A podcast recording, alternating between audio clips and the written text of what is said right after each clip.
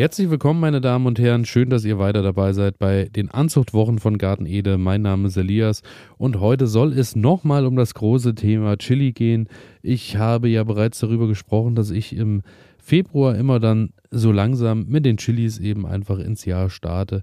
Chili und Paprika und daher im Speziellen heute nochmal, was gilt es zu beachten? Meine Lieblingssorten habe ich euch gestern schon näher gebracht und daher lasst uns doch einfach mal direkt reingehen, dass ich euch ein bisschen erzähle, wie ich das Ganze anziehe und äh, aussehe und dann, äh, wie es bei mir eigentlich auch in der Regel dann immer ganz gut funktioniert hat.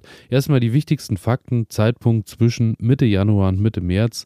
Habe nun auch schon oft darüber gesprochen. Bei mir ist das Setting Mitte Januar definitiv zu früh. Februar eignet sich gut, muss das Wetter und das Licht auch mitspielen, denn viel Licht brauchen die natürlich, die brauchen auch viel Wärme, denn die Kulturen kommen natürlich aus Regionen, wo es sehr, sehr warm ist. Daher müsst ihr natürlich schauen, ähm, wenn ihr das Ganze keimen lasst. Die brauchen A auch oft sehr lange zum Keimen, jetzt im Vergleich zu Tomaten und Co. können dann auch schon mal gute zwei Wochen vergehen und äh, konstante Wärme natürlich auch eine gute Sache und ich denke, äh, ein warmer Platz mit circa 25 Grad ist immer so äh, die Schätztemperatur oder die Wohlfühltemperatur. Wenn das mal 20 sind, ist es auch nicht schlimm. Wenn das vielleicht mal ein bisschen drüber ist, ist es auch kein Problem. Aber eine gewisse Konstanz setzen die Sorten schon voraus. Ich habe auch festgestellt, dass gerade so die besonders scharfen und die besonders wärmeliebenden Sorten da auch äh, große Probleme haben, wenn da Schwankungen entstehen. Habanero ist zum Beispiel eine Chili-Sorte, da habe ich immer so meine Probleme, weil die äh, durch, dadurch, dass die bei mir im Wohnzimmer stehen und keimen und die Nächte dann eben, wenn die Heizung abgedreht wird, eben auch mal ein bisschen äh, Temperaturunterschiede haben, gehen die da doch sehr empfindlich mit um. Meistens ist das aber für die meisten Kulturen überhaupt kein Problem. Wichtig ist da natürlich, ähm, eben einfach, dass ihr über den Tag auf jeden Fall die Wärme bieten könnt. Saattiefe ist so zwischen 0,2 und 1 Zentimeter, sprich ähm, ich mache wirklich einfach ähm, ohne groß rumzumessen oder irgendwas dergleichen mit dem Stift einfach ein kleines Loch und da kommt der Samen rein, wird wieder Erde drüber gestreut, ist ein Dunkelkeimer, daher ähm, auf jeden Fall muss Erde drüber und dann ist es ja oftmals eben einfach verbunden mit Warten. Denn ähm, die brauchen, wie ich äh, schon erwähnt habe, wirklich manchmal schon lange Zeit. Die brauchen auch oft lange Zeit, wenn die Umgebungstemperaturen und Verhältnisse nicht stimmen, dass die auch groß werden. Hatte auch schon viele Jahre, wo die dann, ähm, nachdem die gekeimt sind, meine ganzen Chili- und Paprikapflanzen in den Wintergarten gewechselt sind. Und dort war es dann eben äh, doch einiges kühler, hat vielleicht vom Licht her gut gereicht, hatte auch ab und zu mal äh, noch Lampen zugeschaltet.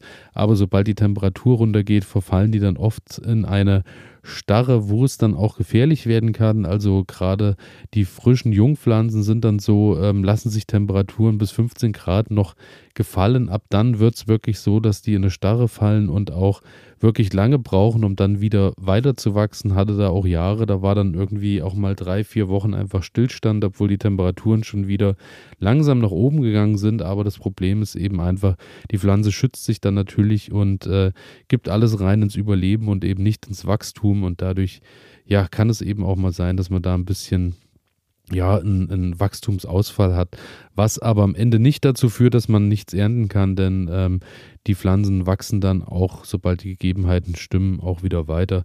Daher ist es noch kein Grund, äh, die Aussaat und Anzucht zu beenden.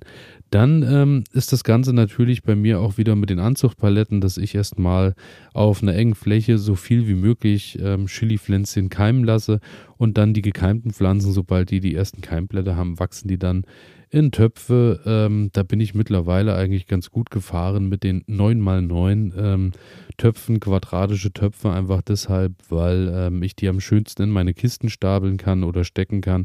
Und dann kriege ich genau immer ähm, ja, meine Reihen so, dass ich keine Luft dazwischen habe und habe dann den Platz optimal ausgefüllt, was dann oft bei den Rundtöpfen nicht der Fall ist. Und die 9x9 Töpfe ähm, haben sich bei mir einfach bewährt, weil die eine schöne Größe haben, dass die Chilis schön heranwachsen können, bis die eben dann ähm, im Mai dann auch nach draußen können. Und ich fange dann oftmals auch an, und ähm, herde die Pflanzen schon mal ab, dass ich ab April damit beginne, kontinuierlich an den guten Tagen die Chili-Pflanzen schon mal nach draußen zu stellen und abends wieder reinzuholen, dass sie vor den kalten Nächten eben geschützt sind. Aber durch, das, durch den Wind und auch die Sonnenstrahlen merkt man dann schon, werden die robuster, werden die schon größer. Oftmals fangen die dann auch schon, bevor die nach draußen kommen, an zu blühen.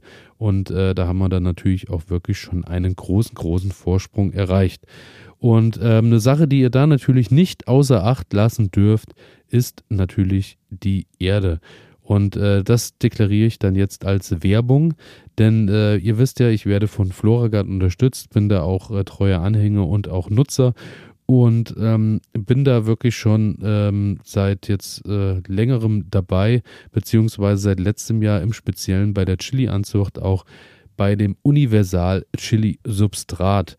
Und das Universal Chili Substrat ist einfach eine hervorragende Sache, denn wie der Name schon verrät, hat sich da jemand wirklich Gedanken gemacht darum, was eine Chili-Pflanze braucht, was die von der Aussaat über die Anzucht erstmal für Gegebenheiten eben einfach sucht, dass sie schön heranwachsen kann und gesund heranwachsen kann.